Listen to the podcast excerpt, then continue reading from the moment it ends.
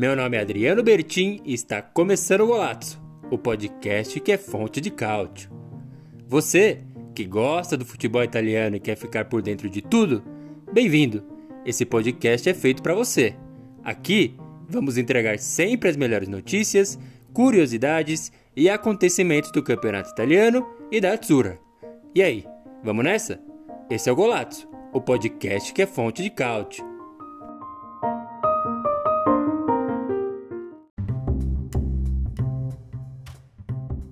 Boa! Muito boa! Já entrou no ar mais uma live Fonte de Cálcio, mais um podcast do Golazzo. Exatamente! Eu sou Adriano Bertin, o responsável aqui por apresentar este programa dedicado inteiramente ao nosso querido Cálcio, também conhecido como futebol ou futebol italiano. Exatamente. Muita gente sabe, e para quem não sabe, eu faço sempre questão de iniciar o nosso programa dominical, mas que você assiste ou escuta depois quando bem entende, seja no nosso podcast ou assistindo a live no YouTube.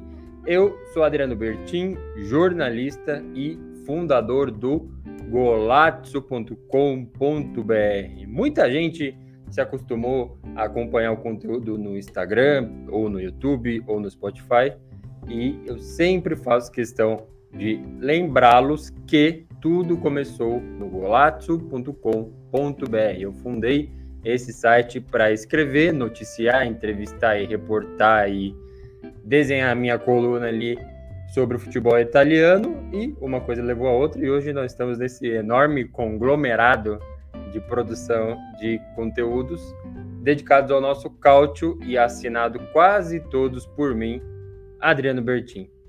Muito obrigado a todo mundo que já nos acompanha aqui periodicamente, seja na live Fonte de Cálcio, eu sempre faço questão de explicar como as coisas funcionam. A gente grava o nosso ao vivato no YouTube e transforma o conteúdo no podcast disponível no Spotify. E a vantagem de fazer tudo no YouTube é poder discutir, conversar.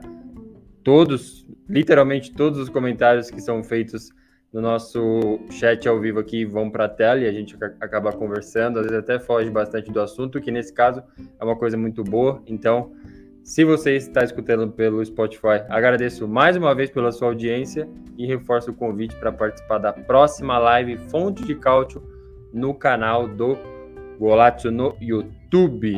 Muito bem, já dando boas-vindas e boa noite para todo mundo aqui. Tem os de sempre aqui, são verdadeiros patronos nossos. Vou ler o primeiro comentário aqui do Hércules Menezes, que nos acompanha desde sempre, praticamente. Ele faz uma observação muito legal aqui sobre a Série B do Campeonato Italiano, que também tem muito espaço, ainda não aqui na live Fonte de Cálcio, mas sim muito espaço no golazzo.com.br e especialmente no nosso Instagram, o arroba blogolazzo. A gente fala bastante da Série B, tem a tabela atualizada, artilharia, resultados, notícias, então uma grande cobertura. Essa aqui não saiu em nenhum lugar, então faço questão de dar o crédito para o Hércules que disse: dos 10 jogos da rodada 22 da Série B, em 6 tiveram cartões vermelhos. Parece que os ânimos estavam exaltados na segunda divisão. Além disso, a cada rodada o Frosinone vai se isolando na primeira posição.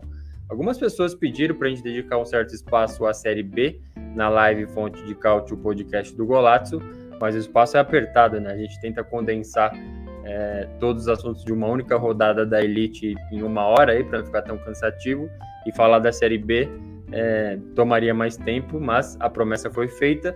Nesse caso aqui, eu vou só acompanhar a notícia que o Hércules gentilmente compartilhou com a gente falando da Série B, que exatamente o Frosinone é uma equipe treinada pelo Fábio Grosso, aquele da seleção italiana de 2006, título da Copa do Mundo, e tá muito bem assim. O time venceu mais uma, venceu o Benevento, que é treinado pelo Canavaro, venceu com gol de pênalti e se manteve na liderança. Lembrando que na Série B sobem dois clubes de maneira automática, o primeiro e o segundo. Pela primeira vez, se não estou enganado, o Genoa assumiu a segunda colocação.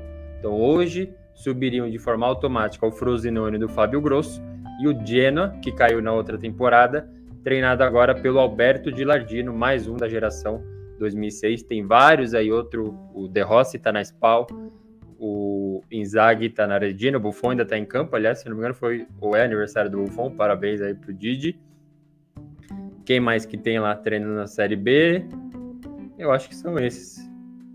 Enfim, Série B aí, feito a nossa observação sobre o campeonato, muito bom. Essa outra que o, o Hércules fez sobre o número de cartões vermelhos é uma coisa que eu tô muito bem acostumado, porque é uma das minhas tradições mais antigas, desde que eu comecei a acompanhar o futebol italiano, era assistir a Série B no Band Esportes, e cada jogo era só porrada. Até fiz algumas entrevistas já com jogadores que disputam e disputaram a Série B, falei com o Carlos Augusto do Monza. Todas essas entrevistas estão disponíveis no Spotify e no YouTube, além do golatos.com.br. O Eric Boteguin, zagueiro do Asco, ele agora também. E eles discordaram um pouco de mim, mas eu, enquanto telespectador, vi, nossa, é uma violência acima do, do normal ali, o que não deixa de ser uma coisa boa, né? Série B realmente é muito boa. Hércules, muito obrigado pelo seu comentário. O Daniel Rodrigues também, muito obrigado pela sua presença. Sempre, todos vocês que deixam comentários aqui, vocês não fazem ideia o quanto ajuda a tornar o programa, não só na live, quanto depois no Spotify, muito mais prazeroso. Deixando o boa noite aqui, Rossoneiro, já com uma tristeza aparente aqui nos emojis que ele utilizou para mandar mensagem. Ele pergunta: o que está acontecendo com o meu amado Milan? Porque é a mesma esquadra atual campeã, não consigo entender. Eu, eu, eu não tenho resposta para isso, sinto muito. Vou, claro, é, explorar esse placar desastroso contra o Sassuolo, mas tem uma coisinha de que, acompanhando o seu pensamento aqui de o que está acontecendo com o meu Milan, o mesmo time campeão, se a gente lembrar a campanha do título, e vamos por que o Napoli seja, são duas campanhas completamente diferentes. Assim, o Milan, mesmo campeão, flertou com o desastre vários jogos. A gente consegue lembrar de diversos jogos que teve que, putz, fez o golzinho Salvador ou fez o golzinho do empate. Então, assim, é uma coisa que a gente viu, não nessa proporção, nesse placar absurdo é, contra o Sassuolo, mas é um, não é aquele sólido, assim, bate no peito e eu dominei. Tanto que o título saiu só na última rodada contra o próprio Sassuolo. Mas vamos falar bastante disso, obrigado pelo seu comentário. Por falar no Milan, o que o Torres falou, boa noite, tá difícil mas sem reforço é isso. Mais um embaixador do Milan no Brasil aqui, o que é o Torres. Muito obrigado pelo seu comentário. O Badicos fala: boa noite, Napoli está merecendo esse título. Realmente está. Vou passando por todos os comentários aqui antes da gente avançar. O Jorge Damasceno, sempre ele também, muito obrigado por todas as interações em todas as redes. Ele diz aqui, ó, boa noite para quem passou vergonha hoje. Parece que tá rolando Corinthians e São Paulo também, outros jogos aí estaduais rolando no Brasil, NFL também. Se alguém quiser ir jogando os, os comentários aqui, a gente vai interagindo sempre. O Manuel Santos fala: melhor programa sobre futebol italiano no Brasil. Parabéns, Golazzo. Muito obrigado, Manuel Santos. E se é dessa forma como você está dizendo aqui, é muito em razão dos comentários de vocês, especialmente o seu. Muito obrigado pela ajuda. É realmente muito prazeroso. Jorge Damasceno, boa noite. Para quem não passou vergonha hoje, ele repetiu, repetiu a dose. O que o Torres reforça aqui que o Milan de volta aos tempos de Keisuke, Honda e companhia. Deus me livre. Nem eu, que nem sou super apaixonado por Milan, já contei essa história, né? Eu é, não sei se eu, se eu, consigo dizer que eu sou um torcedor da Fiorentina, mas eu tenho eu acompanho muito mais a Fiorentina há mais tempo do que os outros clubes. Tenho aqui essa camisa que está aqui ganhei de presente, veio de lá. Aqui para quem está vendo na live Fonte de Cálcio tem a flâmula da Fiorentina aqui atrás também. Mas o clube que me levou para a Europa, vamos dizer assim, foi o Milan. Acho que todo mundo, não todo mundo, mas assim, a maioria das pessoas que eu conheço, que foi transportada e começou a acompanhar o, o futebol italiano, foi na época meio que do, do Kaká, para quem nasceu em 90, né? Pegou ali é, a fase da década de 90, depois dos anos 2000 ali o Milan meio dominando, Champions League e tudo mais. E essa lembrança de ver o Honda, não pelo Honda, mas assim, é, é, muito claro a imagem dele com aquele escudo antigo do Milan, que é só uma cruz, né? E um monte de cara ruim do lado dele. Nossa, que lembrança péssima. Tomara que esses, esses dias não voltem tão cedo para o Rossoneiro, viu? Meu desejo mais sincero. Daniel Rodrigues fala: Eu acredito que psicológico está pesando, com certeza está. E é isso aí. Muito mais comentário aqui da galera. Eu vou avançando, depois eu passo por cada um deles com certeza podem ficar tranquilos, Badicos, mandando aqui o Augusto também, ó. Augusto mandou onde comprar camisa de times italianos menos badalados aqui no Brasil. Ajuda aí, Bertin. É realmente é muito difícil. Teve uma coisa que eu fiz com a camisa do Palermo, era para ter dado mais certo do que deu, porque o que, que eu fiz? Tem uma loja muito boa no, no eBay. Tá, eBay pode ter coisa falsa, pode ter coisa não sei o que lá. É uma loja que vende produtos originais. Ponto. Comprei a do Palermo. Só que, dada a tributação no Brasil, que eu sou um dos maiores críticos, eu não vou é, dedicar muito tempo aqui, roubar nossa tempo da nossa live fonte de causa para falar disso, mas eu odeio, eu acho injusto. É, dando uma pequena observação, imagine que tem um produto que você quer ter aqui, mas que não vem, mas aliás, vende no Brasil e vende em outro lugar. O que, que normalmente se faz? Taxa esse produto para você ser meio que obrigado, ou vamos ser gentil, direcionado a comprar do mercado brasileiro e assim você alimenta o mercado brasileiro e tudo mais. Se o produto que você quer não tem no Brasil, ou seja, você só consegue comprar de fora, você não tem opção de buscar aqui, seja na sua cidade, seja em outro estado, você não tem. E mesmo assim você paga um imposto absurdo. É o que acontece quando você vai comprar camisas no eBay, mas nesse aí tem a vantagem do até o crédito ao meu grande amigo Caio Grilletti, que ele falou: entre em contato com a loja e diga você poderia é, declarar que está enviando um, um produto e coloca um preço abaixo para não pagar e não ser ultra explorado aqui, e aí pode acontecer. Só que não é garantia que aconteça. Então, por exemplo, você paga um preço justo numa camiseta de time, menos badalado, o cara vai declarar que vai mandar um valor para cá, mas pode ter o azar do cara chegar e falar: não, isso aqui eu acho que deve custar, na verdade, pau. Aí você pagou, vamos supor, 250, 300 reais numa camisa, você vai pagar mais 400 de imposto. Enfim, toda uma história aqui, história real, que eu infelizmente passei. Então eu dei uma largada, assim, dei uma desistida. Tanto que vocês veem as fotos que eu posto no Instagram do Golato e tudo mais, é sempre eu ou tô com a camisa da Inter, ou da Roma, do Milan, eu tenho essa aqui da Fiorentina, Palermo, foi assim, o que eu comprei e para eu comprar agora, ou tem alguém, algum conhecido lá fora, ou eu mesmo vou algum dia, se Deus quiser aí, e traga, porque comprar daqui. E outra, essas que eu listei não são de jogo. No Museu do Futebol aqui em São Paulo, que é onde eu moro, lá onde era o estádio do Pacaembu, tem uma lojinha na saída do museu que tem essas réplicas, ou então essas versões retrô que são maravilhosas. E eu me dedico a muito, queria ter. Essa daqui é sensacional, né? Escudo para quem está na live Fonte de Caute, o escudo atual da, da Fiorentina e tudo mais, mas foi isso. Minha irmã trouxe para mim quando foi para Itália, infelizmente. Muita gente me pergunta, viu, no Instagram, se um dia pintar alguma parceria com alguma importadora aí, pode ficar tranquilo que eu vou sempre abastecê-los com novidades, mas enfim, eu infelizmente eu não tenho muita resposta para isso, é é difícil, muito difícil.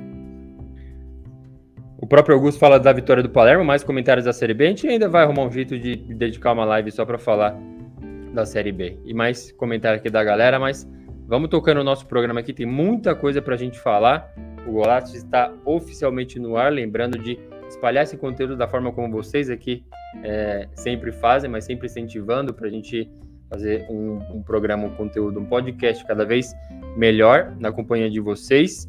Tem aquela meta, né? A gente está na casa dos quase 800 inscritos aí. Quem sabe a gente chega nos mil inscritos. Eu tô começando a desconfiar que vocês não estão incentivando essa campanha aqui, porque se chegar nos mil inscritos vai ter super chat. E aí eu só vou jogar na tela quem começar a pagar.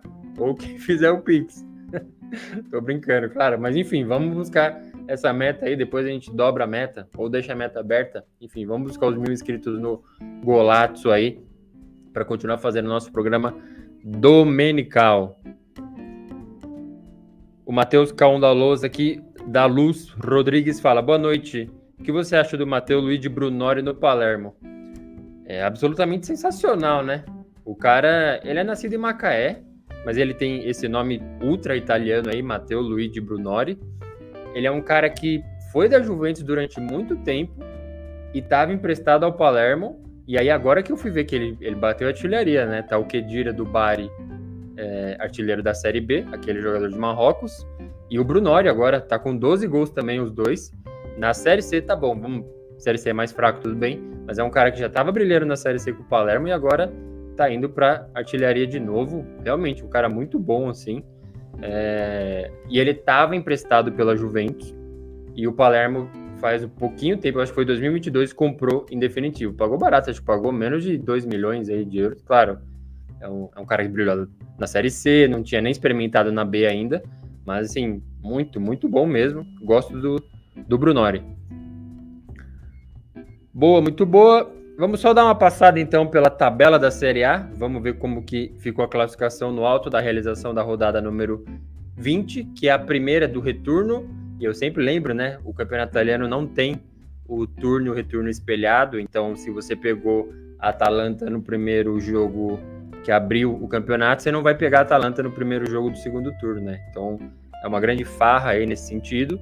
Mas já temos uma tabela. A rodada 20 ainda não terminou mas, como vocês bem sabem, a gente liga a câmera e os microfones do Golazzo aqui para falar assim que acontece o último jogo de domingo. Falamos aí do que aconteceu da rodada. Se faltou algum jogo, a gente só faz a sinalização. E falta sim um jogo. O jogo que está restando aí na programação é o Udinese e Hellas Verona. Os outros nove já aconteceram e deixaram a classificação assim. O Napoli, ultra líder com 53 pontos. Foram 20 jogos e 17 vitórias, apenas uma derrota para a Inter na abertura de 2023, que aliás, ao vencer a Cremonese, foi para a segunda colocação, 40 pontos. A Lazio com 38 e a Atalanta com 38. Acredite se quiser, o Milan não está nem no G4 mais. Se a Juventus não tivesse perdido 15 pontos, não estaria no G4. Essa situação do Milan aí, que até pouco tempo era o único é, candidato a bater de frente com o Napoli, mas Ficar sem vencer a quatro jogos, dois empates duas derrotas, levou o Rossoneiro lá para baixo. E aí tem o, o, próprio Milan na quinta colocação, a Roma na sexta e a Udinese na sétima. Muito surpreendente. Ah, beleza, o Sutil teve um ótimo começo com a Udinese e tudo mais, mas assim, para mim é muito surpreendente ver uh, o time de Udine aí na sétima colocação. Pulando lá para a zona de rebaixamento, tem o Hellas Verona que ainda vai jogar, com 12 pontos, a Sampdoria com 9 e a Cremonese com 8. O grande problema dessa rodada aí foi o Sassuolo vencer, que deu essa distanciada de novo, né? Então tem o Spezia com 18 pontos, o primeiro fora, e o Hellas Verona com 12. Nessa rodada não vai sair. Pode se aproximar, mas se vencer, não vai sair. E a Juventus na 13ª colocação.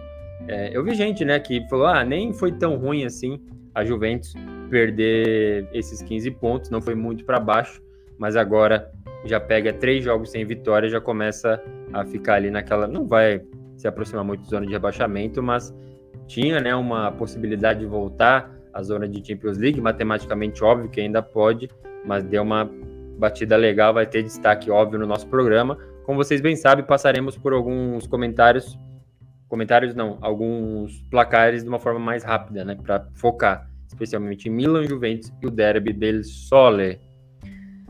Muito bem, Vamos só passar pelos comentários aqui se alguém deixou mais alguma coisa. O próprio Matheus tinha falado que o Brunori está fazendo falta para Juve. O que o Torres falou, aposto que qualquer goleiro dos times de ponta da Série B são melhores que o Tataro Frango. tá fazendo aqui uma alusão bem legal, bem, bem curiosa e criativa ao Tataro Sano, o goleiro que o Milan tá tendo que escalar na ausência do Manhã, que segue fora. Eu, eu, assim, eu vi muita gente reclamando dele, mas sinceramente eu não, não acho assim que teve muito frango dele. Na Copa Itália não achei muito. Naquele empate com a Roma, gol no último minuto, acho que foi do Abraham, 2 a 2 também não achei. Então, sinceramente, eu não acompanho essa, essa crítica aí. Mas óbvio que o Manhã é mil vezes melhor que ele, né? O Augusto apostando que o Hellas Verona vence amanhã. O Daniel Rodrigues falando, o Monza mais uma vez vencendo a Juventus, fez história. É verdade, né? Na ida teve até aquela. Acho que a Juventus estava naquela modinha de perder o jogo e ia pedir desculpa pra torcida. Tipo, os caras iam caminhando na direção da, da torcida para ouvir o xingamento de perto. Eu achei aquele ridículo. E contra o Monza eles fizeram isso, eu lembro desse jogo. É... Claro, na primeira vez que fizeram, achei até ok, né? Reconhecendo o esforço, ainda mais jogo fora de casa. Fora de casa não é nem tão longe, né? Sair de Turim para o Power Stadium do Monza. Mas achei, nossa, péssimo. Daniel Rodrigues fala: a careca do Galliani brilhou mais que a do Alegre. Verdade. Guerra de calvos e carecas aí. Jorge Damasceno fala: Monza acelerou, viu uma vaga na Conference League. E Augusto pergunta, viu que o Berlusconi prometeu? Essa aí eu não vi, não sei se é pegadinha, mas manda aí para nós depois. Eu não vi. Ah, o, o, o Matheus já mandou. É o que o Berlusconi prometeu um presente polêmico para os jogadores. Vixe, Maria. Assistam o documentário, ou não assistam o documentário do Berlusconi no Netflix. Tem um trecho ali. Eu não sei se eu falo isso aqui, se a live vai cair. Eu vou falar, a gente já tem 20 minutos aqui, eu vou, vou contar um trecho, aí vocês decidam se vocês querem assistir ou não. Tava aquela onda lá, vocês sabem daquele escândalo do Berlusconi, que ele tinha praticamente um prostíbulo dentro de casa. E aí tem aquele papo de é, algumas prostitutas se vestiam igual Ronaldinho, se vestiam igual não sei quem, colocava uma peruca e tinha a farra, farra do boi deles lá, né?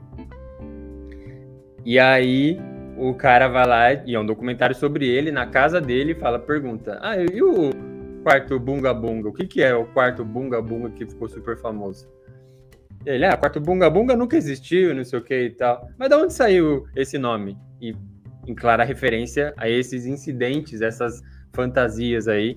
Beleza. Da onde saiu? Perguntou o cara. Aí o Berlusconi vai lá e responde assim: Ah, tinha uma tribo primitiva que eles eram canibais. E aí eles capturaram é, dois homens e, óbvio, iam devorá-los. Só que aí essa tribo deu duas opções pro os dois prisioneiros. Eu não sei nem como é que eu vou terminar essa história, mas agora eu vou até o final. É, você tem duas opções. Você quer ser devorado ou você escolhe o bunga bunga. Aí o cara, nossa, devorado ou bunga bunga? Bunga bunga. E aí eles foram lá e abusaram sexualmente desse cara. Esse foi o primeiro prisioneiro. Aí o segundo falou. O, a tribo chegou para ele e fala: E aí, você? Você quer ser devorado ou você quer bunga bunga? Aí ele: Quero ser devorado. Aí a tribo fala para ele: Ok, então 10 minutos de bunga bunga e depois devorado. Sim, o cara contou essa história para explicar o que era o quarto bunga bunga que não existe. Tá lá no documentário. Então, assim, o que esse cara prometeu aí Espero que a live não tenha caído, pelo visto, acho que não. Se você está no podcast, desculpa também, não é uma, uma pauta que a gente costuma abordar, mas enfim, tem esse exemplinho aí, esse suco de Berlusconi, e agora eu lembrei da promessa dele, que vocês estão até comentando aqui da história. É, exatamente. Mas assim, tá tudo. É o, esse é o problema. É o cara falando. É o cara. Ah, não existe o quarto bunga bunga. Mas o que é bunga bunga? É isso aqui. E ele conta no documentário. E é um negócio assim. É legal de ver, porque tem umas histórias ok. O cara que tá entrevistando não é um amigão dele, é um cara que tá fazendo pergunta espinhosa.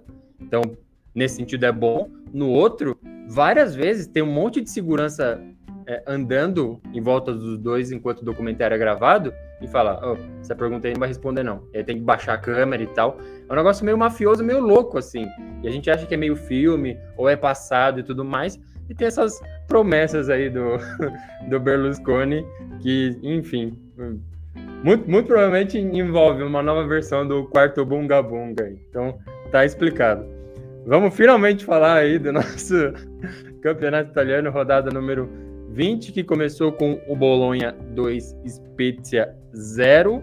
O Rosso Blue vence sem sustos e com boas impressões de Zirkzee. Esse cara aqui, eu confundi porque tinha um outro que tinha um cabelo parecido com ele, que foi para a Premier League, mas não era atacante.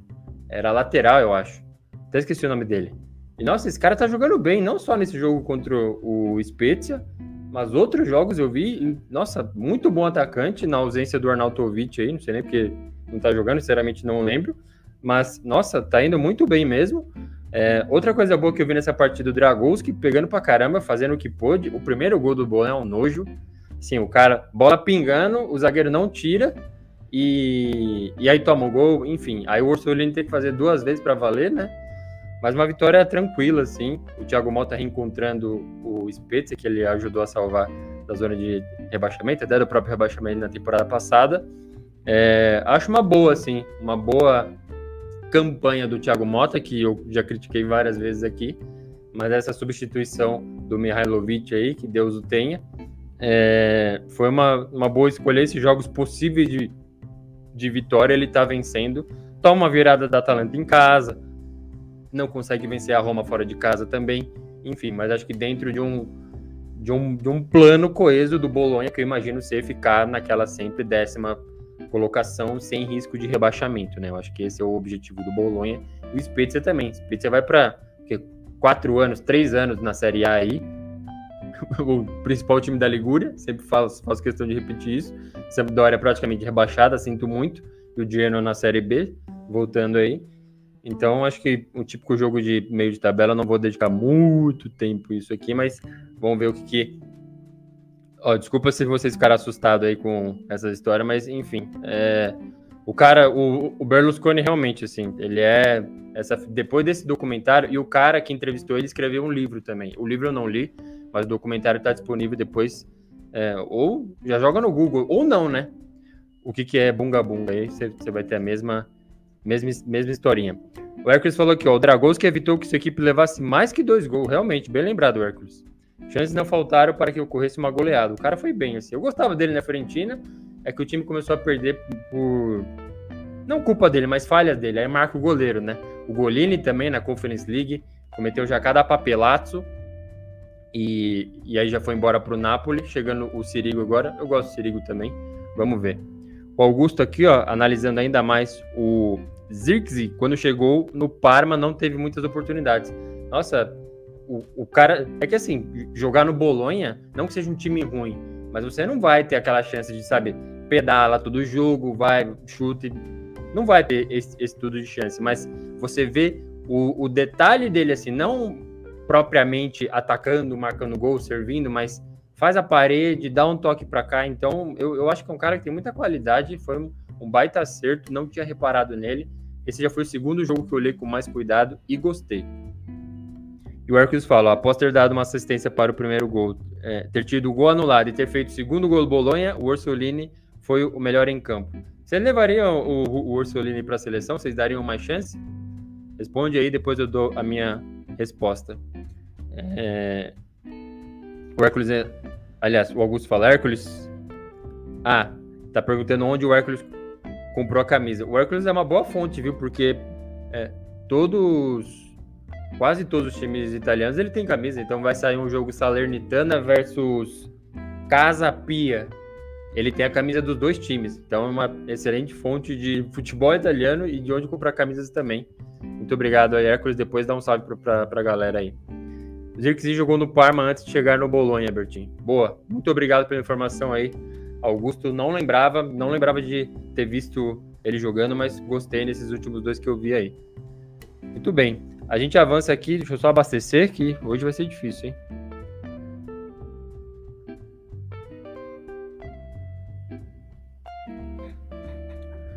A gente segue aqui para um joguinho que foi Lecce 1, Salernitana 2. Morre a mística do estádio Via del Mare em Respiro Granata de Nicola. Nossa, foi até meio poético aqui, hein? Nessa manchete. Mas para mim foi isso mesmo que aconteceu, porque eu assumo todos os meus erros e apostas quando dão erradas. E essa aqui não foi necessariamente errada, mas eu estava há um tempo já celebrando é, o fato do Leite jogar bem no Via del Mare, que é o seu próprio estádio, especialmente contra Lazio, ganhou, contra Atalanta, ganhou, contra Juventus, perdeu por pouco, contra Milan, empatou. Só que começou a degringolar, né? As coisas começam a ir mal. Vou pegar aqui, ó, a forma do Leite. Aí, ó, o Leite já tá na 15 colocação. Tá três posições acima da zona de rebaixamento. Aí começa a complicar. Ó, perdeu para Salernitana agora, perdeu para o Hellas Verona, empatou com o Milan e empatou com o Spezia. Aí começa a complicar, mas era um time que estava organizado assim, especialmente jogando em casa, com muita empolgação, mas não foi suficiente, né? Dois erros é, bem fatais, assim, que até a Salernitana se aproveitou e mesmo sofrendo depois, gol novamente do Strefetza, que a gente sempre celebra aqui, não foi suficiente. A Salernitana saiu com uma vitória é, monstra, assim, que foi mais um confronto direto. Teve vários confrontos diretos né, nessa rodada aí, esse foi mais um. Vitória, nossa, muito importante para a Salernitana. Teve essa confusão, para ser bem gentil, assim, né, para não dizer que é uma zona, é um verdadeiro quarto bunga-bunga essa Salernitana aí, porque manda embora o Davi Nicola e aí o cara implora para ser recontratado e eles recontratam dois dias depois, depois de tomar 8 a 2 da Atalanta, assim. Uma verdadeira farra. Gosto do Davi Nicola, mas sim, foi uma situação muito esquisita porque o clube não se pronunciou em nenhum momento sobre a, a recontratação. Foi ele que publicou uma carta aberta falando que, ó, implorei para voltar para o cargo.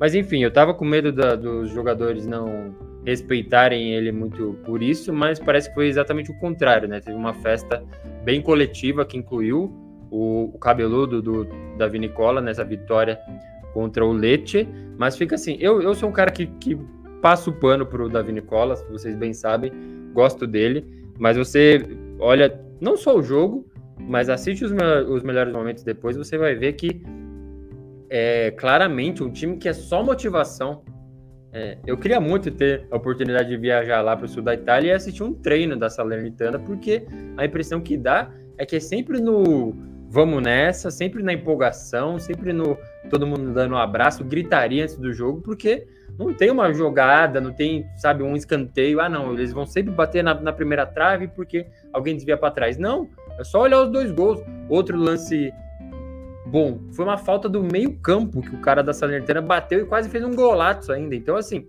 é muita evidência de que é um time que parece não treinar. Então, tem essa virtude do Davi Nicola, que salva todo mundo do rebaixamento. Eu fui um dos caras que fez campanha para que ele começasse um ano com um clube e não assumisse um desesperado em meio de temporada. Mas, convenhamos, é um, é um time que vai nesse Buma meu boi aí mesmo, infelizmente, são, são fatos aí que é difícil lutar contra, né? Boa.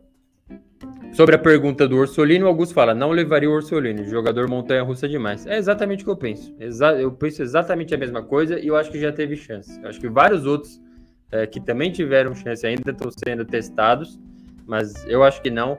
O próprio Mihailovic, quando estava treinando, falou assim: Mihailovic tem tinha né, um, um, histórico de ser muito explosivo. Eu entrevistei o goleiro brasileiro Ângelo da Costa, quando ele estava ainda jogando pelo Bolonha. E, na verdade, no ato da entrevista, ele falou: Eu já me aposentei, mas não vamos citar isso ainda. Eu falei: ah, beleza, nem publiquei nada. Aí depois, passou um mês, e ele falou: oh, Então, tô aposentado mesmo. É, ele recebeu até ofertas de clube da Série E da Série B, mas decidiu. Ele, ele tinha jogado pela Samp também. E ele contou de uma briga com o Mihailovic, que falou que o temperamento dele era um negócio surreal, assim, especialmente com os caras mais novos, era muita porrada, assim, tá? Eu acho que é, faz parte do futebol, quem já jogou minimamente assim, um nível um pouquinho mais sério, sabe que tem técnico com, com esse perfil. Mas o próprio Mihailovic já tinha falado, assim, do Orsolini, que o cara tem que decidir se ele quer jogar bola ou não, né? E acho que é por aí. Eu não levaria também, não. E o Hércules fala: o primeiro gol da partida é marcado por Dia, foi um golaço. O senegalês mandou um foguete no gol. Realmente. E o Jorge Damasceno fala: Davi Nicola tem personalidade para a seleção italiana. Chegou o momento dele treinar um time grande. Pode ser o Milan. Eu acho que você tá zoando aqui, viu? Porque. É, acho que ainda não, né? Acho que o cara tá fazendo o, o trabalho, tá sendo cada vez mais reconhecido por esse negócio de se a gente se salvar, eu vou de bicicleta até o norte. Se a gente se salvar, eu vou a pé até o Vaticano falar com o Papa. Então o cara acaba criando uma mística de que ele é um treinador salvador aí de rebaixamento. Eu fiz campanha para ele sim, assumir um clube, qualquer clube na Série A, mas essa dele de ficar só com ele, o ônus de fui mandado embora e eu tô implorando para voltar, a diretoria não falou um A. Ele assumiu a culpa, ele falou que queria voltar, ele que, enfim, perde um pouco o respeito, né? Para assumir algum time, acho difícil. Boa. Aí a gente chega para esse Empoli 2 Torino 2 aqui, que foi um jogaço, né? O Torino foi buscar é, esse empate jogando no, no Carlo Castellani. E é uma coisa que eu não tinha citado ainda, mas foi uma rodada que teve pelo menos quatro golatos aí, um em cada jogo pelo menos. O primeiro deles, para mim, foi, foi esse do Marinho aqui. Não se atrevam a sair aqui da live Fonte de Cálcio ou pausar o podcast para ver como foi esse gol agora, vejam depois. Mas coloca lá, Torino, Torino, é, versus Empoli e veja o segundo gol do Empoli. Que sapatada, que golaço que, que o Marinho mandou no ângulo. Parecia ser o gol da vitória, mas é, não aconteceu. O Torino nas mãos do Ivan Juric. Esse eu acho que está um passo à frente do Davi Nicola. Um cara que era, assim, já fez por onde. É, não à toa, quando ele saiu do Hellas Verona, eu já achei que ia dar merda. Três técnicos passaram depois dele, nenhum arrumou ainda. Torino virtualmente rebaixado, começava toda a temporada já rebaixado praticamente, e ele tirou o time dessa realidade. Foi sim o Ivan Juric, os mesmos jogadores, não contratou ninguém, perdeu o Belotti e ele seguindo ali muito bem no Torino e tá com uma campanha muito boa ainda. Eu arrisco dizer, vou ser bem ousado aqui deixar gravada essa aposta. É, a gente está tendo no, no futebol italiano, especialmente na Série A, uma redemocratização dos títulos, né? Então era só Juventus durante nove anos, aí vem a Inter, vem o Milan, talvez venha o Napoli, mas na Copa Itália ainda não, né? A única que se, se intromete ali de vez em quando é a Lazio, mas acaba indo para Juventus, para Inter, o Napoli também pega um. Eu vou arriscar dizer que o campeão da Copa Itália sai do jogo entre Torino e Fiorentina que vai agora nessa semana já, já tem Copa Itália, os dois se enfrentam. Se passar o Torino, eu acho que tem mais chances. E por que, que eu tô falando isso? Porque esse lado da, do chaveamento ficou exatamente Cremonese versus Roma. Vai pegar quem sair de Fiorentina e Torino. Ah, beleza, vamos supor que passe a Roma. Se passar a Cremonese, melhor ainda. Mas supondo que passe a Roma, são dois jogos na semifinal só a semifinal tem jogos de ida e volta. Então, eu acho, acho que é, tem mais chances. Então, é um, é um cenário bem. Porque, por exemplo, já vai se matar do outro lado, agora nessa fase, Inter contra Atalanta já. Juventus contra Lazio. Então, já sai esses times. É um, é um palpite ousado, não é muito técnico a coisa assim. Acho que é mais uma coisa que eu quero acreditar mas acho que tem chance sim. Ainda mais passando o Torino, que parece estar até mais organizado que a Fiorentina, acredite se quiser. Pode, pode ser campeão sim, mas foi, foi um jogaço muito bom esse Empoli e Torino. O Daniel Rodrigues pergunta aqui, ó, quem é mais bombeiro, Ballardini ou Davi Nicola? Excelente pergunta, né? Porque o, o Davi Nicola eu só não dei um apelido para ele ainda porque ele, já é uma entidade, né, salvadora de rebaixamento. Mas o Ballardini, para mim, eu tava chamando de Jair Pisserni já. Eu, eu, participei até de uma live de Vascaíno aí, que eu tava tentando explicar para eles como que tava funcionando o, o campeonato italiano do Genoa, né? Aquela linha cronológica do que estava acontecendo. Eu falei assim, então, tinha um Ballardini lá. Imagina que o Ballardini é o Jair Pisserni, tava sempre salvando os caras do rebaixamento, aí mandaram ele embora. Aí colocaram o Tchevchenko no lugar, enfim. Mas entre os dois aqui, eu acho que o Davi Nicola. Davi Nicola. Não sei se é porque ele fez mais fama, né? Mas foram muito seguidos, assim. É, quase todo ano ele pegava alguém. Genoa. O, ah, o próprio Genoa ele salvou de rebaixamento. O Dinese não foi salvar, porque acho que terminou a 13 terceira. Crotone. É, Torino. Salernitana. Então, eu, eu acho que é mais, mas o Ballardini tem seu valor também. Foi perder a primeira agora, né? Desde que ele assumiu a Cremonese. O Hércules fala: o Torino merecia vencer. Ainda na primeira etapa, Ricci mandou a bola na trave. Já no segundo tempo foi a vez de Miranchuk fazer o mesmo. Miranchuk tá jogando muito bem também no Torino, né? Excelente contratação. O Jorge Damasceno fala: ó, Baldanzi é a revelação da temporada, joga demais. Acho que fez gol na contra a Inter, não foi? O gol dele? Na vitória do San Siro? O Hércules fala: de forma surpreendente, perto do fim da partida, em um intervalo de três minutos, o Torino escapa de uma derrota marcando dois gols. Foi realmente um jogaço. Tem mais uma observação que eu tinha anotado mentalmente para falar sobre esse jogo: Vicário, Provedel e. Meret. Putz, acho que eu esqueci. Eu acho que são esses três, os goleiros italianos que eu dedicaria mais atenção. Ah, vai deixar o Donnarumma fora? Deixaria mais por birra, né? Essa história de PSG, aí o Skriniar também indo para lá. Mas enfim, o cara tá pegando demais. Eu só não coloco no meu Fantacaut porque é isso, ele vai jogar muito e ainda assim vai tomar dois gols porque é impossível. Tá jogando no Empoli, é um time que toma gols, é uma coisa normal, não, não é uma, uma crítica pesada. O Provedel apanhou o ano inteiro no Spezia e tá indo bem na Lazio, eu acho. O Merit eu acho que vai bem no, no Napoli também, mas eu acho que era outro nome. Que eu... Ah, Carniceque. Carniceque já tem sido convocado também para a Itália de vez em quando. Tá na Cremonese, é outro que vai apanhar aí pra caramba. Mas você pega os, os, melhores momentos contra a Inter, o cara foi muito bem, como já tem ido, assim. E se eu não me engano, ele é da Juve, né? Se alguém tiver informação quiser compartilhar depois aí. É, então, esses três goleiros que eu dedicaria mais atenção aí: Provedel, o Vicário e o Carnesec. Pô. Vamos seguindo em frente.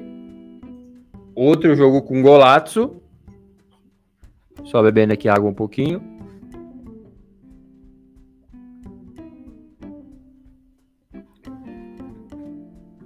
O torcedor da Inter que viu aquele golaço feito pelo Orereke e não tremeu, não falou, putz, lá vamos nós de novo perder. Dessa vez perder por único time que não venceu um jogo sequer na temporada do Campeonato Italiano, que é a Cremonese. Infelizmente para a Cremonese segue com essa alcunha. Sim, 20 jogos, 0 vitórias e 8 empates.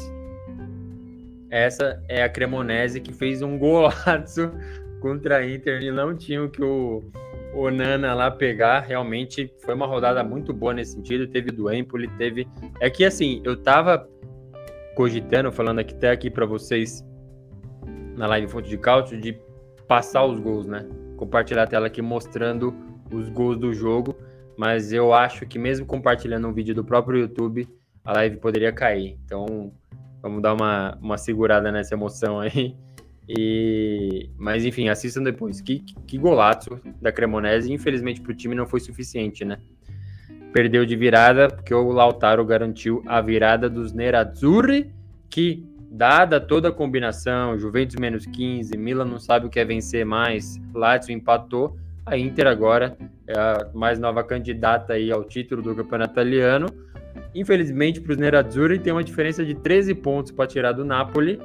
O lado cheio da coisa é que a única derrota imposta ao time do Spalletti foi a própria Inter, né? Mas essa instabilidade aí tá complicada. Nos últimos cinco jogos foram vitória contra o Napoli, a empate contra o Monza, gol no minuto final, vitória contra o Hellas Verona Aí derrota para o Empoli e agora vence a Cremonese. Essa derrota para o Empoli foi um negócio surreal, assim. Acho que até no nosso Instagram pediram para falar do Skriniar, é, que tá saindo. Que despedida do Skriniar, hein? Derrota super marcante contra o Empoli em casa, no San Siro.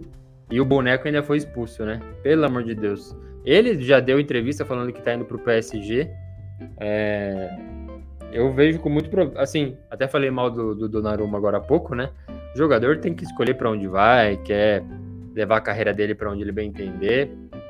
Uma liberdade que ele tem deve desfrutar, mas o cara que escolhe ir para o PSG hoje é, é arriscado, porque assim, ou você ganha Champions League ou você não ganhou nada, né?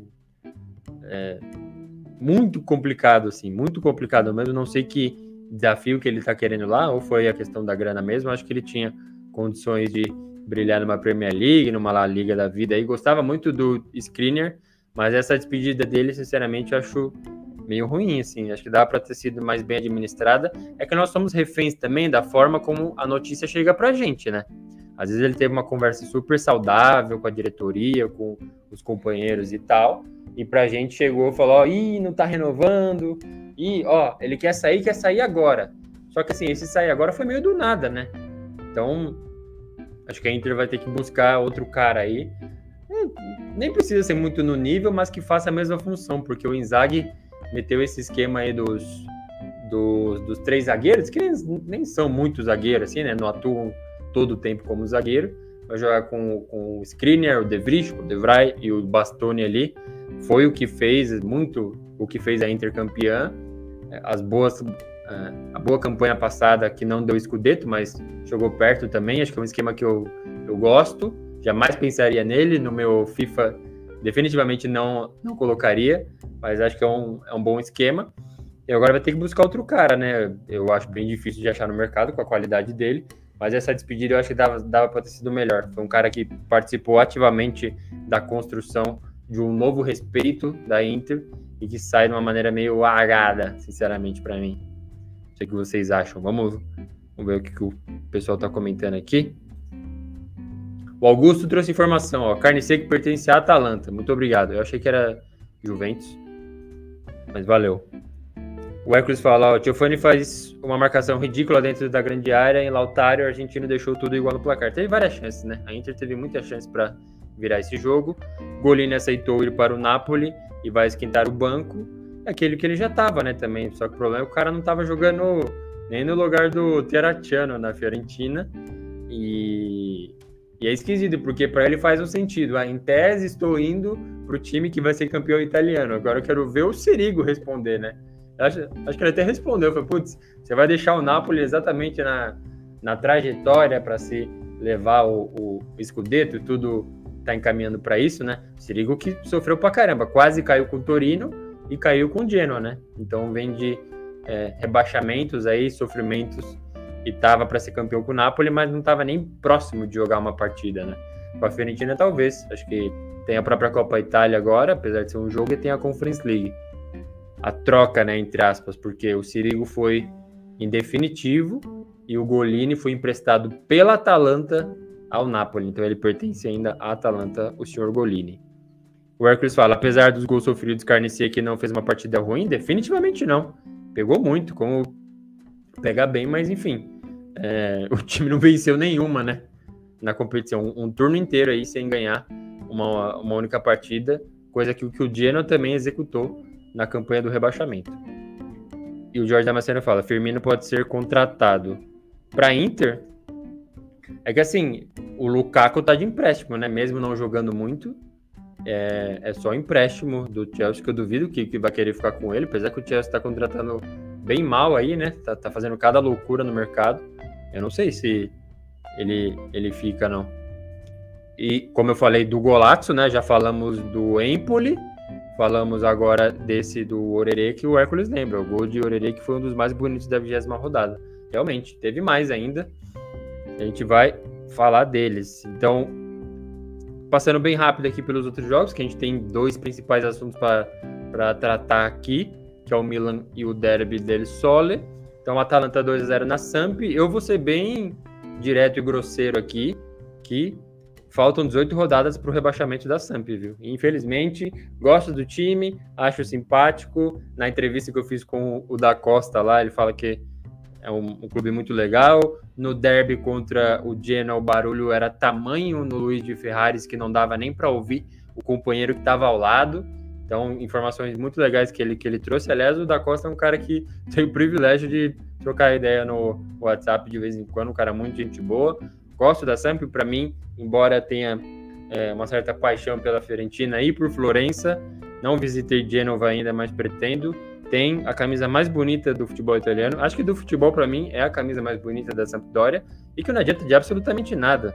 É o time que tá rumo ao rebaixamento. Eu lembro de ter, visto, ter feito uma, uma crítica antecipada, meio comparando, ó, Sampdoria está trazendo o Stankovic, que não tem quase nenhuma experi experiência como técnico de futebol, exatamente como o Genoa fez com o Shevchenko, e deu no que deu.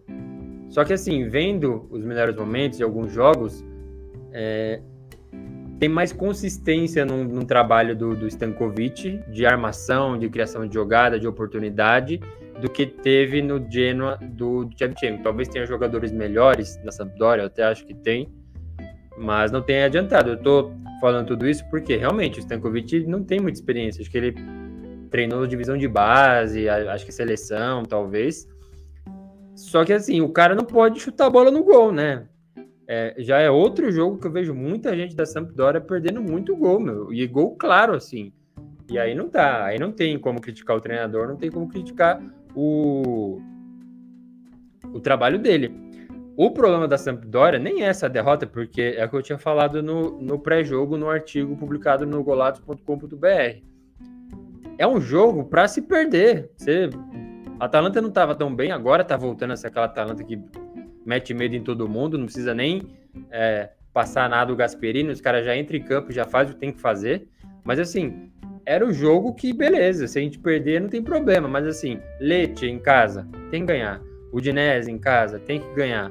É... Qual foi o outro jogo recente aqui da Sampdoria? Udinese, Empoli, fora de casa, tem que ganhar. Napoli, beleza, e aí venceu o, o Sassuolo na abertura de, de 2023, deu uma respirada. Mas tá aí, penúltima colocação, 9 pontos, e tem que atingir 18 para sair da zona de rebaixamento. Tá praticamente impossível, praticamente impossível. Esse jogo nem conta muito, é o que eu disse, mas esses outros jogos aí, especialmente em casa, tem que vencer todos na marra, nem que seja na marra. O Diana venceu a Juventus em casa e mesmo assim caiu na temporada passada. Tá bem complicado, viu? Infelizmente tá bem complicado e eu sempre lembro, eu sei que eu sou monotemático para vocês que acompanham todos os programas aqui com regularidade.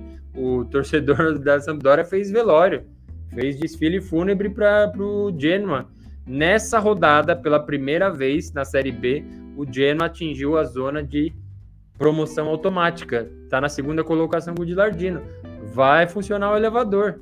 Vai subir o Genoa e vai cair a Sampdoria na mesma temporada. Olha o tamanho do desastre. Os caras tão louco, meu. Tão louco.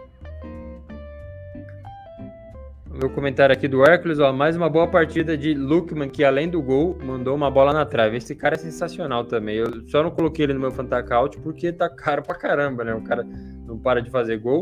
O Ozeman também fez. Vamos só passar rapidamente pela classificação aqui da artilharia. Para ver como está. Tá o senhor Ozeman com 14 e o Lukman com 12 gols e o Lautaro com 11. Bons artilheiros, muito bem representados aí. Vamos avançando. Tem muito assunto. Vou, vou até pular o do Milan, falar numa paulada só aqui. O da Juventus 0, Monza 2. É, e eu já abro com uma pergunta. Para o podcast, pode pensar e responder mentalmente aí. Para vocês na live, respondam agora nos comentários. Você mandaria o Alegre é, embora agora? Vou até ajustar aqui o nosso banner, mas a pergunta é essa. Você mandaria Alegre embora agora? Eu pergunto por quê? Porque da mesma forma que eu vejo muito torcedor do Milan culpando ou criticando o Tatarussano a cada derrota do Milan, mesmo quando ele não tem culpa, parece que já deu, né, pro Alegre, pro, pro torcedor da, da Juventus, assim. É bem complicada a situação. Eu não acompanho tudo isso porque eu acho que Infelizmente ele tá sem material, né? Os caras que, que eu celebrei antes da temporada começar, Pogba, é, Di Maria, Bremer, aí o próprio Chiesa voltando de, de lesão. Chiesa nem jogou, nem tirou o agasalho hoje. Pogba tá lá para foto só, nem é culpa dele, quebrou o joelho em agosto de, do ano passado. E aí, aí assim, beleza, acho que o Alegre merece essas críticas, mas, por exemplo, o que mais acontece no Twitter é a Juventus, quando perde, a culpa é do Alexandro. Por quê? Faz um esquema ali, ou enfim, ele tá na área, tem que tirar de cabeça e tem um cara de 3 metros de altura para ele marcar e toma gol, é culpa dele. A bolinha nas costas, se eu não me engano, do Pellegrini hoje, se é o Alexandro, cai o mundo, né? Tem perfil no Twitter chamado ah, faltam é, 100 dias para o Alexandre sair da Juventus. É tudo culpa do cara. E aí? Erro individual de jogador. Ah, beleza, a culpa é do Alegre que, que escalou o cara, mas será que ele, que ele tem material? Então, assim, acho que é um conjunto de coisas aí que eu achei que não ia pegar tão pesado para Juventus, esse lance dos tribunais, antes da punição. Depois da punição até deu uma, uma resposta boa, né? Eu acho que avançou na, na Copa Itália, acho que foi depois disso. Vamos ver a forma aqui da Juventus. Venceu a Udinese, aí não, não foi, perdeu para o Napoli, empatou com a Atalanta num jogaço, então deu aquela resposta boa, 3 a 3 E aí é, perde do Monza em casa, então assim, parece que essa é a realidade geral. O Bremer, que eu admito, passa o pano pro cara mesmo, falhou de um jeito absurdo, assim. Contra o Napoli nem acho que foi tão falha dele, mas falhou de, um, de uma maneira, nossa, bem infantil e na conclusão da jogada, óbvio, o cara ia fazer o gol, acho que era o Mota, mas assim, foi de um jeito displicente depois. Por outro lado, o Carlos Augusto está cada vez mais firme na Série A, deve pintar no Milan, numa Inter aí na temporada que vem. Era uma projeção que ele tinha. É, novamente, fiz entrevista com ele já. Tá publicada aqui no, no Golazzo. Ele falava que o, o ele saiu do Corinthians para jogar a Série B da Itália, mas sabendo que o, que o plano do Berlusconi, do Galliani, era subir rápido, montar um projeto. Falaram de, de, Champions League rápido, eu já não acreditei logo de cara, porque é bem, bem diferente uma Série B de uma Série A. Mas o cara tá jogando muito bem, meu, muito bem mesmo. Fico feliz porque é isso. Troquei ideia com ele. É engraçado que na entrevista ele tava até mais nervoso que eu, que óbvio, fico nervoso de falar com, com, com o jogador, especialmente no começo. Ele tava mais nervoso que eu. Merecido demais, acreditou num projeto ouviu muita crítica por estar tá trocando o Corinthians para jogar a Série B da Itália, mas com certeza, se o Monza não for jogar a Champions League, eu acho que ele vai, viu? Eu acho que o Carlos Augusto vai, fez uma excelente jogada, deu assistência. E azar da Juventus, acho que é um conjunto de coisas aí que está muito complicado para a Juve. E eu, no, nos bastidores do, do Golazzo, até me permito ficar falando assim de mais aquela parte do boato e tudo mais mas eu faço questão de falar com vocês. Eu vi no, no site, não é confiável é, essa informação, mas parece que eles tiraram das casas de apostas a possibilidade de você apostar que a Juventus vai jogar a Série B do Campeonato Italiano na temporada que vem, porque a odd está altíssima. Então, e como agora está todo mundo achando que isso até pode acontecer, é, a, a banca ia quebrar, não ia ter dinheiro para pagar todo mundo que está apostando nisso. Então, eles tiraram essa possibilidade. Você vê como tá a coisa, assim. Eu acho que a resposta contra a Atalanta foi muito boa, mesmo não vencendo, mas agora já joga tudo por água abaixo e é uma interrogação aí o que, que vai acontecer com a Juve. Difícil ver alguém estar tá contente com alguma coisa. Talvez com o Milik, né? Acho que o Milik foi uma excelente contratação, mas de resto, bem, bem complicada a situação aí dos Bianconeri. Vamos passar para os comentários aqui da galera.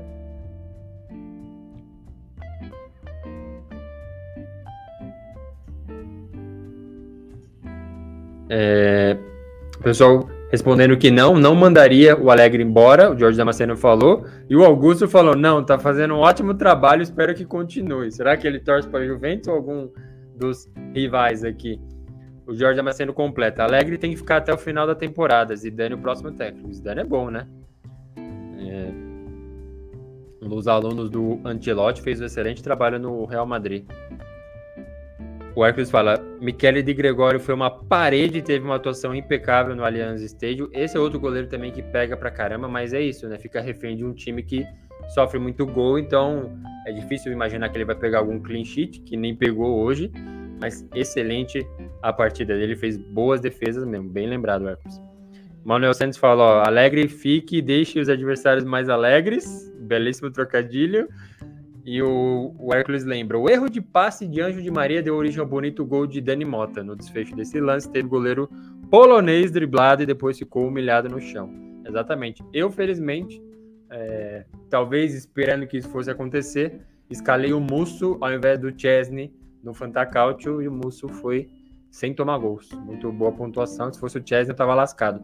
Imagina colocar o Ochoa contra a Atalanta. O cara tomou oito gols. Eu nem sei se é possível ficar com pontuação negativa no Fantacaut, mas é capaz. E o Manuel Santos também celebra aqui que o Di Gregório fez uma é, atuação, atuação grandiosa. Muito bem. A gente pula aqui para um Lazio, um Fiorentina 1. Deixa eu só beber minha aguinha.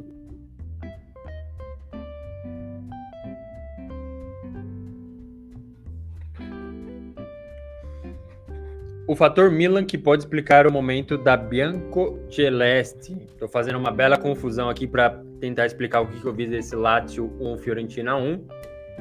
Porque a galera ficou bem empolgada né, com a vitória da Lazio contra o Milan. O Milan ali prestes a é, se recuperar e se reaproximar do Napoli. Tomou 4 a 0 no, no Estádio Olímpico. Acho que entrou para o jogo até favorito mas tomou esse 4 a 0 E o que, que eu quero dizer com isso, fazendo essa conexão com esse jogo aí, Lazio 1, Fiorentina 1? É que eu acho que a galera da Lazio se empolgou muito, mas tem algumas coisas que explicam essa empolgação. A primeira delas é a Juventus com menos 15, então a Lazio está na terceira colocação, algo que, que não acontecia há muito tempo, né? Na verdade, a gente até lembra que o Golazzo começou aqui, pelo menos no nosso podcast, é, no ápice da pandemia. E a Lazio estava liderando o campeonato italiano, acabou perdendo para a Juventus, mas liderou depois de 20 anos, exatamente 20 anos depois do último Scudetto que levou. Nesta, toda aquela galera lá daquele timaço da, da Lazio.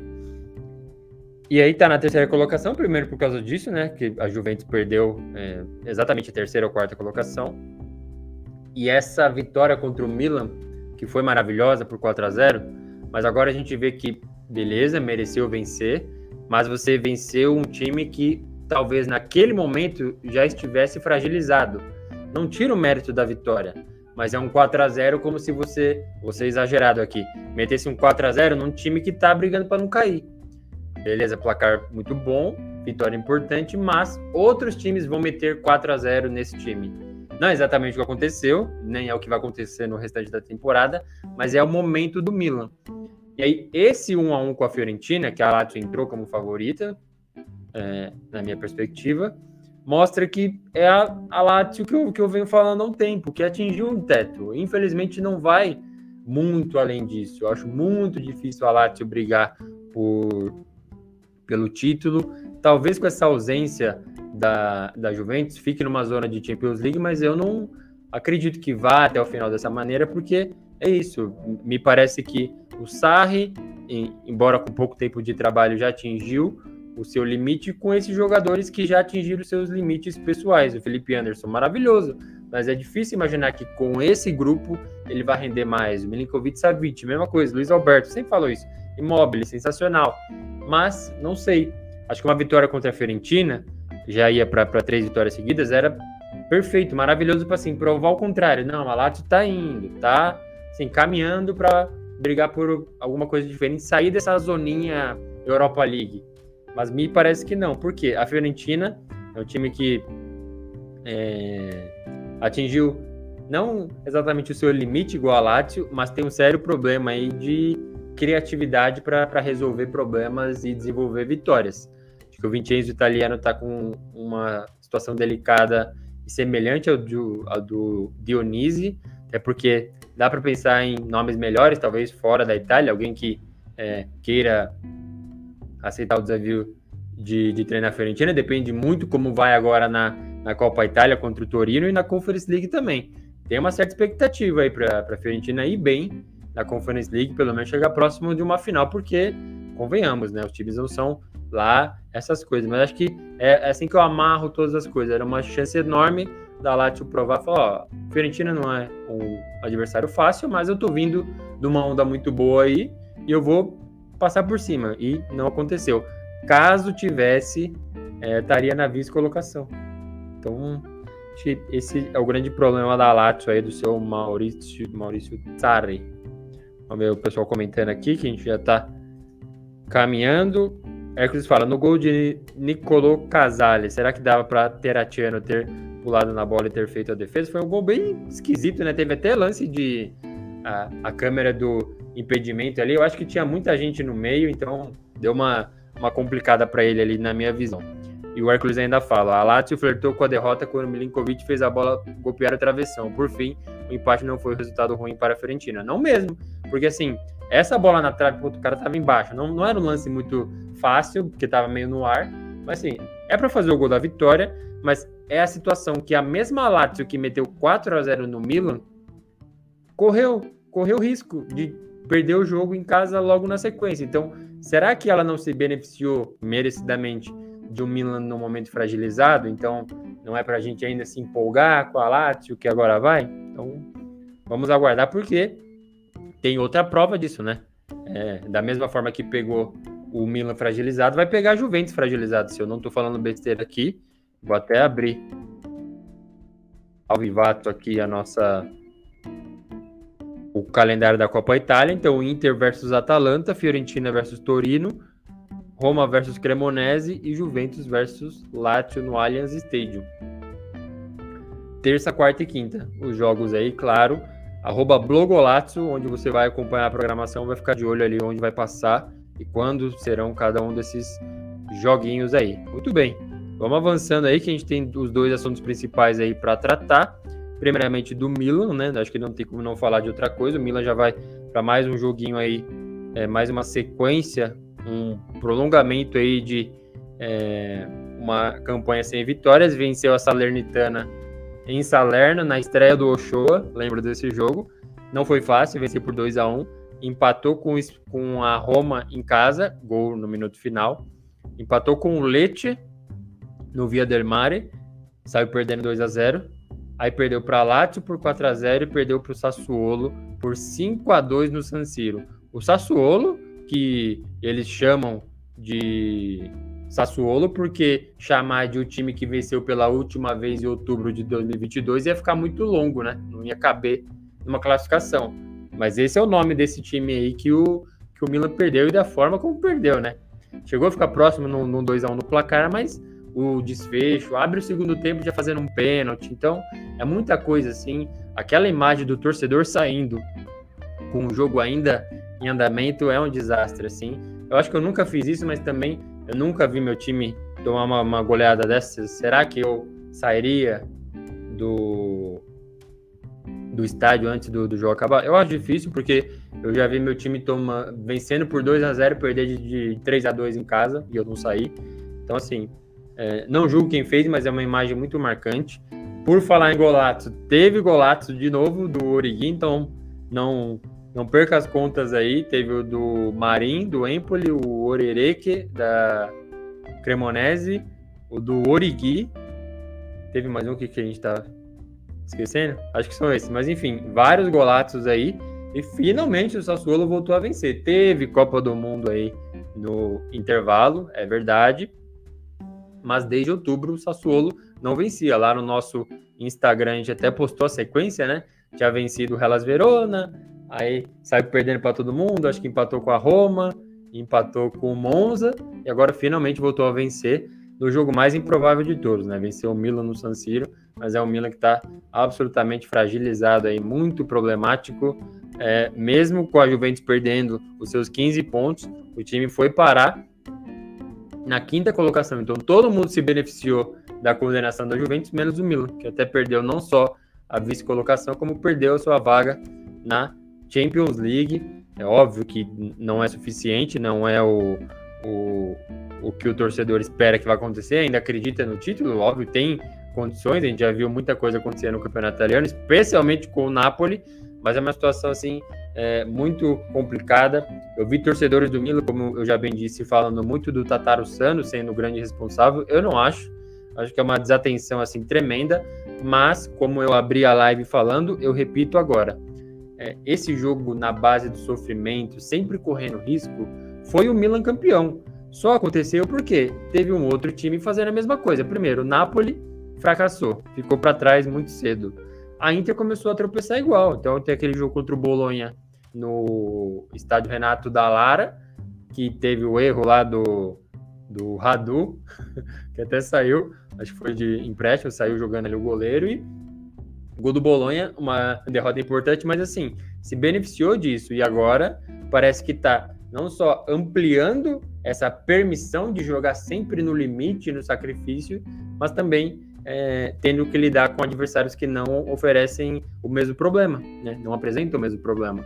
Situação muito complicada, muito complicada do Milan. É, é ânimo mesmo, assim, porque é isso, é um, é um joguinho que já acontecia e o time foi campeão. Só que tá perdurando mais. E esses placares elásticos eu acho que não aconteciam, né? Você tomar nove gols em dois jogos, que, quem que é o seu treinador? É o Davi Nicola, por acaso? Muito pelo contrário, né? Não tem aquela cabeleira, é o, é o carecone do Pioli. Então, muito problemático. O Sassuolo finalmente respirou, né? Então estava muito próximo da zona de rebaixamento. Novamente, desde outubro não vencia. Vinha de derrota para Samp... perdeu para Sampdoria. Sassuolo perdeu para Sampdoria Perdeu para Fiorentina, perdeu para Lazio, empatou com o Monza e agora venceu o Milan no San Siro. Muito improvável, é, mas parabéns aí pro Sassuolo. O que o pessoal mandou aqui comentando e até celebrando, por que não, né? Essa derrota aí do Milan. O Hércules fala assim, ó. Tataru Seno levou quatro gols da Lazio e cinco do Sassuolo. Antônio Mirante ou o Vasquez não merece uma oportunidade? Tatarusano é muito superior que as demais opções existentes? Acho que não. É que o Mirante ele é mais velhinho, né? Mirante, nós aqui, acho que a maioria da década de, de 90 pegou o Mirante no, na Master League aí, no Winning Eleven e tudo mais, então não sei, assim, é que tá todo mundo focando muito no gol, sendo que a não ser que tenham sido cinco frangos, a culpa não é do goleiro, né? Então, eu, eu não focaria tanto no goleiro assim, não. O, o Jorge Damasceno fala: Mina virou freguês do Sassuolo. Berardi humilhou o time duas vezes. Bem lembrado. Teve, acho que, gol do Golazzo do Scamaca, quando estava no Sassuolo também, no San Siro contra o Milan, ou foi contra a Inter, ou contra os dois. Mas, bem lembrado. O Hercules fala: a tecnologia do impedimento semiautomático foi utilizada duas ocasiões e anulou dois gols do Milan. É, eu estou me acostumando ainda com essa tecnologia, não sei vocês, porque para quem está na live fonte de cálcio aqui, a, a, imagem ela é capturada, ele pega até aqui, né? Até a manga, ó. Então, se isso aqui ficou à frente, deixa eu mais aqui para frente. Se isso aqui ficou à frente, ele vai dar impedimento. E eu não, e se eu fizer um gol que isso aqui é gol, é legal, não é? Então, não sei se está tão claro para tudo. Para mim, não tá. Tá. Eu vi dois, não sei se foi do Milan exatamente, mas eu vi eles pegando esse impedimento semiautomático aí, com o frame do cara aqui. E aí tem o problema do Milan que tinha gente com é, aquela camiseta de manga longa por baixo, preta também. Então não sei, sinceramente, é, fiquei confuso, no mínimo confuso com esses impedimentos semi-automáticos. Nem tanto no, no, no, jogo do Milan, tá? Ó, mas ao contrário de mim, a galera pega no pé dele aqui, o goleiro, ó. O, o Tataruga tá osso, Tataro Frango também já chamaram o cara. Excelentes apelidos, gostei bastante. O Daniel Rodrigues completa, não passa segurança. Então, pessoal dando a letra aí sobre os problemas do Milan. E o Hércules fala: Berardi deu uma aula de futebol com três assistências e um gol. Não por acaso que é um campeão europeu com a seleção italiana. É, mas eu discordo um pouco, tá, Hércules? Porque para mim, nesse europeu, na Euro, ele foi um dos caras que perdeu a vaga e não recuperou, pelo menos de titular não recuperou. Ele começou titular e perdeu a vaga para o Chiesa, e aí o Chiesa se tornou esse cara idolatrado por muitos, assim, mas o Berardi é, perdeu, perdeu a sua vaga de titular. Acho que vai ser convocado ainda, mas acho que a euro dele não foi tão boa. A dele não foi boa, do Immobile também não, e do Belotti também não. E aí a gente chega no principal, ou um dos, dos, dos principais aí, o Derby, del Sole, entre Nápoles e Roma. Acabou Nápoles 2 a 1 aí com o estádio full azzurro. Nápoles bate a Roma e segue firme rumo ao título. Falando aí desse derby e por que que é derby? Normalmente na Itália a gente tem um, um artigo, depois procura no Google é, rivalidades do campeonato italiano, vai aparecer o primeiro artigo ao nosso, golatos.com.br. Rivalidades do campeonato italiano. Tem lá as principais. Um, um, artigo bem longo, se você quer entender por que, que um derby se chama isso, por que, que derby entre Juventus e Inter é derby, por que, que é considerado um clássico. Normalmente é a questão local, né? Então, Fiorentina e Empoli estão próximos ali, é o derby dell'Arno, eles pegam ali um, um, um ponto turístico, um elemento da cidade e colocam no nome Arno, é o nome do rio ali, que entre tantos lugares passa cruzando Florença no meio. O Derby della Mole, lá em, em Turim, é o prédio lá que recebe o nome de Mole e por isso é, batiza o clássico entre Juventus e Torino. E normalmente é um símbolo da própria cidade. Então, você olha a paisagem de Turim, tem lá aquela agulha praticamente do prédio da Mole. Então, representa a cidade. Quem venceu o jogo venceu a cidade, é o dono da cidade. Então é quase sempre local. Só que óbvio que Roma e Nápoles não tem nada a ver, né? Tem uma certa distância entre o centro ali da bota e a parte mais mais para baixo na região da Campania ali, onde fica Nápoles. Mas por que que é considerado aí um derby? Porque no passado os times tinham é, um histórico de amizade, da mesma forma como alguns times têm aqui no Brasil. Eu conheço muito a do Palmeiras com o Vasco, né? Quando o Vasco vai jogar contra o Palmeiras em São Paulo, a torcida do Vasco transita do, junto com a do Palmeiras, porque tem essa amizade, e tinha essa amizade entre é, Nápoles e Roma, e aí Vou até pegar a data aqui para falar certinho, pegando até do nosso artigo mesmo, ó. Foi o senhor Salvatore Bagni. Então, num jogo faz tempo, até a imagem em, em preto e branco tinha essa relação de amizade que eles chamam de gemeládio entre dois clubes, duas torcidas. O Napoli estava perdendo é, por 1 a 0 e buscou empate contra a Roma, tendo dois jogadores a menos. E o senhor Salvatore Bagni fez é, comemorou o gol indo até a torcida da Roma, torcida rival, e fez o gesto do ombrello. Quem está aqui na, na live vai ver, é mais ou menos assim que eles fazem. Quase uma banana pra gente aqui, né? Para quem está no podcast, é um gesto muito parecido com o da banana, para a torcida da Roma. E daí saiu uma inimizade que foi se desdobrando em várias outras coisas. O capítulo mais recente disso é simplesmente os caras se prometendo sair na mão. Então, torcida de Nápoles e Roma, há quatro rodadas já é, colocando faixas em estradas, é, jurando outro de morte, de, de, violência, e o Ministério Público Italiano tem nada a ver com futebol, é, solicitou que jogos fora de casa não houvesse torcida nem de Nápoles nem de Roma. Então, eles estão proibidos de viajar. Então, teve Roma e Spezia na Ligúria não foi ninguém da Roma. Teve é, Salernitana e Nápoles, ali mesmo na região, acho que 50 quilômetros do, do estádio do, do Nápoles, proibido, não vai, não vai viajar. Então, essa situação teve só a torcida do Nápoles que viu uma bela vitória, dava para ter sido mais tranquilo. Ah, outro golaço, Osimen. Baita de um golaço, essa jogadinha de que várias Kelly dando assistência pro Osimen já tá virando um clássico e um belíssimo clássico, porque resultou num golaço que abriu o, o placar aí do Derby del Sole, mas teve empate da Roma, pouco pouco provável, acho que a Roma não fez por onde, não entregou muita coisa, assim, acho que foi até surpreendente é, esse gol de empate, mas aí Simeone, que eu, eu, critico pra caramba, não gosto do cara, acho ele muito ruim, na época da Fiorentina achava ruim, na época do Hellas Verona achava ruim, e no Napoli também acham ruim. Hoje tá aí o cara fazendo gol de Champions League, fazendo gol de vitória em Derby del Sole, eu admito, não tem problema nenhum, tá aí, belíssimo gol, garantiu a vitória, acho que foi um resultado mais justo, eu que não acredito em justiça no futebol, é o que é, o placar é o que é, mas é, levou o, o Napoli, importante vitória do, do senhor Spalletti aí contra o José Mourinho, que até fez aniversário essa semana aí, e rumo para o título, né? Eu vou ter que engolir muito bem as palavras que eu disse lá, criticando Minjai, Varaskelia, próprio Spalletti, Simeone. Eu critiquei todos esses reforços aí do Napoli e agora eu tenho que é, aceitar que está com uma campanha maravilhosa.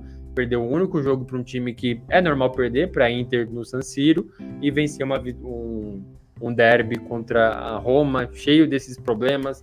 Estádio lotado mesmo no frio, especialmente no sul. A galera não está muito acostumada com o frio, mas lotou mais de 50 mil no estádio, sem torcida rival, então uma, uma festa muito legal. E deu para ter noção de que o derby é importante. No campeonato italiano é assim: quer ter certeza que, que o derby tá pegado que é importante vencer? Nos minutos finais, fica todo mundo em pé para invadir o campo, os, os jogadores, né? Os, os, reservas, quem jogou e saiu, eles ficam ali no banco só é, pedindo o fim do jogo para invadir e celebrar como se fosse um título. Lazio e Roma acontece isso, Milan e Inter acontece isso. É, Napoli e Roma fazia tempo que eu não via. Então deu para ver a importância do derby, a importância da vitória, não só para a classificação, mas para o derby também deu muito a cara assim do, do porque que era importante ter um triunfo nesse jogo que fez o que com a classificação? Levou o Napoli para 53 pontos, primeira colocação, 13 a mais que a Inter, a vice colocada. Então vai ser difícil gente tirar esse título do Napoli, mas tem um turno inteiro, a gente já viu o próprio Napoli é, aprontando. Não parece que vai acontecer, mas estamos bem vacinados e a Roma ficou na sexta colocação. Acho que nenhum problema. O campeonato da Roma com o José Mourinho é isso aí mesmo, ficar nessa zona de Europa League.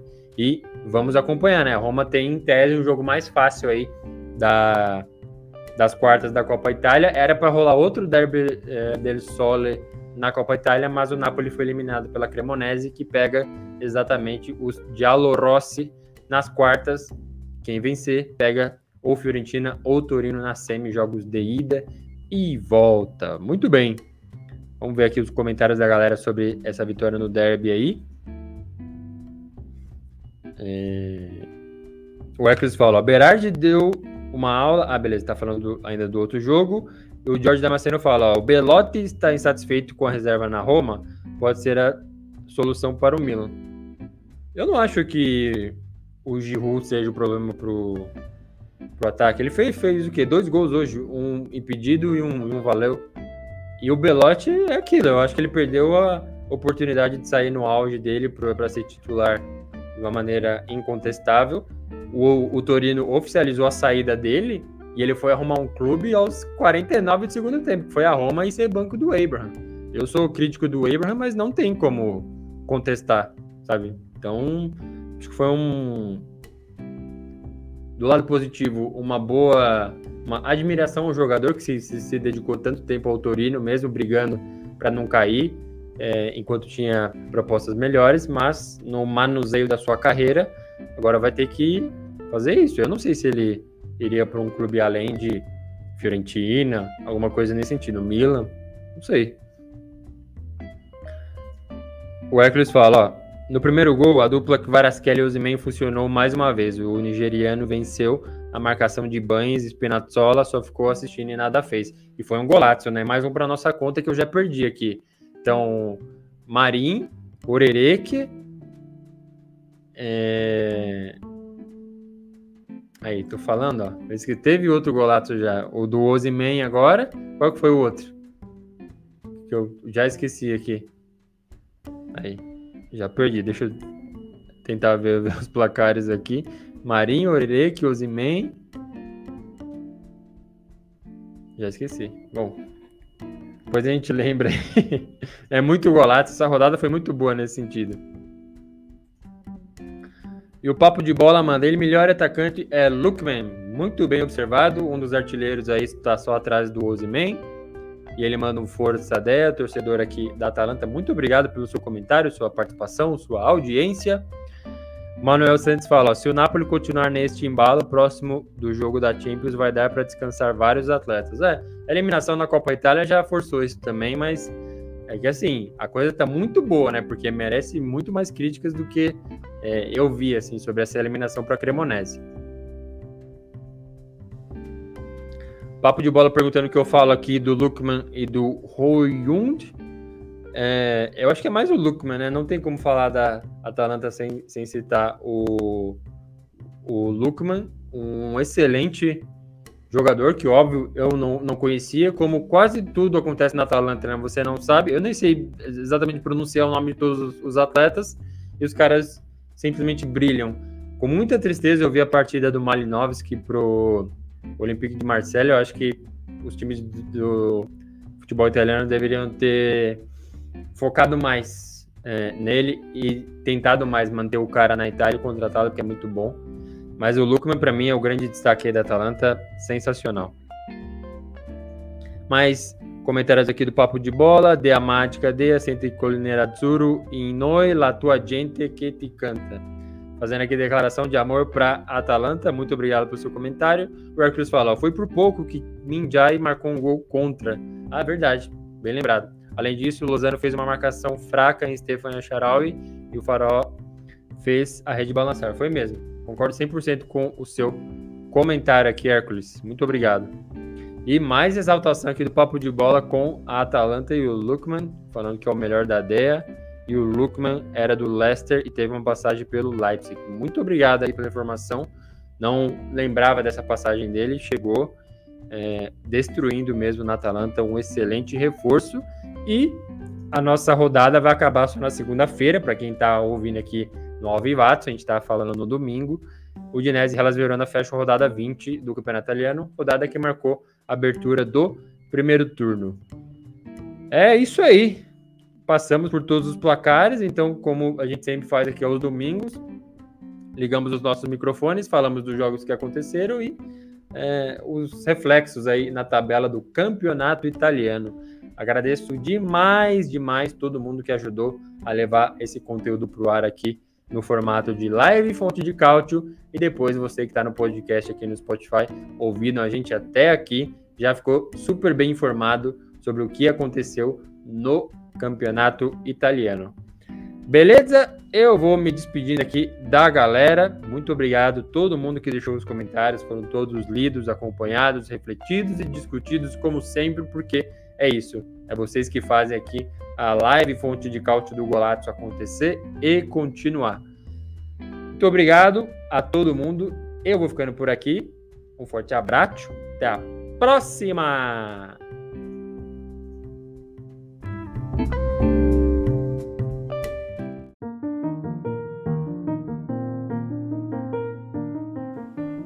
Você acaba de ouvir o Golato, o podcast que é fonte de cálcio, com apresentação, edição e produção de Adriano Bertin e comentários de André Moreira. Não se esqueça de seguir a gente nas redes sociais e acompanhar todo o conteúdo em golazzo.com.br. Até a próxima!